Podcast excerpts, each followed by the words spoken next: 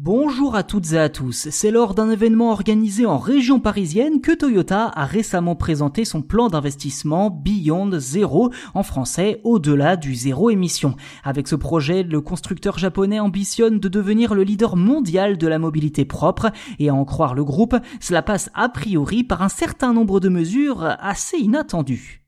Si vous suivez régulièrement ce podcast, vous commencez à savoir que Toyota est l'un des rares constructeurs automobiles à ne pas miser tout son avenir sur les voitures électriques. Mieux encore, le groupe japonais est à la fois pionnier et leader depuis 1997 sur le marché des voitures hybrides avec 17 millions d'unités écoulées. Et très clairement, Toyota compte bien capitaliser sur cette avance. La marque s'est notamment fixée pour objectif de commercialiser 55 modèles électrifiés d'ici 2025. Dans le détail, ce parc sera constitué de 60 70% d'hybrides, 10% d'hybrides rechargeables, 10% de zéro émission, à savoir électrique et hydrogène, et 10% tout de même de voitures diesel et essence. Pour ceux qui se demanderaient pourquoi Toyota ne mise pas tout sur l'électrique, la raison est simple, le prix. Pour Franck Marotte, PDG de Toyota France, que je cite, à l'heure actuelle, l'hybride est la seule technologie accessible à peu près au même tarif qu'une voiture diesel ou essence, ce qui permet donc plus facilement aux automobilistes de remplacer leurs vieux véhicules polluants.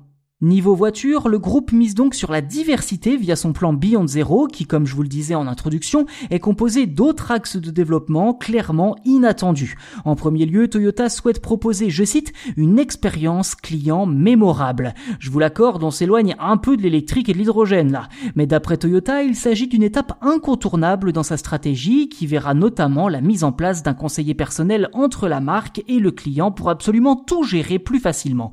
Pour finir avec son expérience client mémorable, Toyota vise le zéro accident, notamment grâce à son système Total Safety Sense. Bon, pour l'instant, les premières annonces sont sympas, mais quel rapport avec les mobilités douces finalement?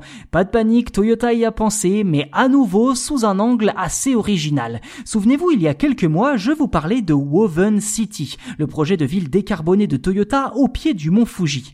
En clair, cette ville servira de laboratoire géant pour le groupe afin de développer ces technologies, dont les futures motorisations propres de demain. Basée sur 70 hectares de friches industrielles de Toyota, la construction de Woven City a démarré au mois de février dernier pour un coût global estimé à 800 millions de dollars. La ville devrait accueillir ses 360 premiers habitants en 2023, puis plus de 2000 à terme. La cité devrait héberger durablement une population composée d'employés de Toyota, de familles avec enfants, de retraités, de scientifiques et d'inventeurs. Pour résumer, la stratégie Beyond Zero de Toyota n'a clairement rien à voir avec celle des autres constructeurs clamant haut et fort qu'ils passeront au 100% électrique dans moins de 10 ans.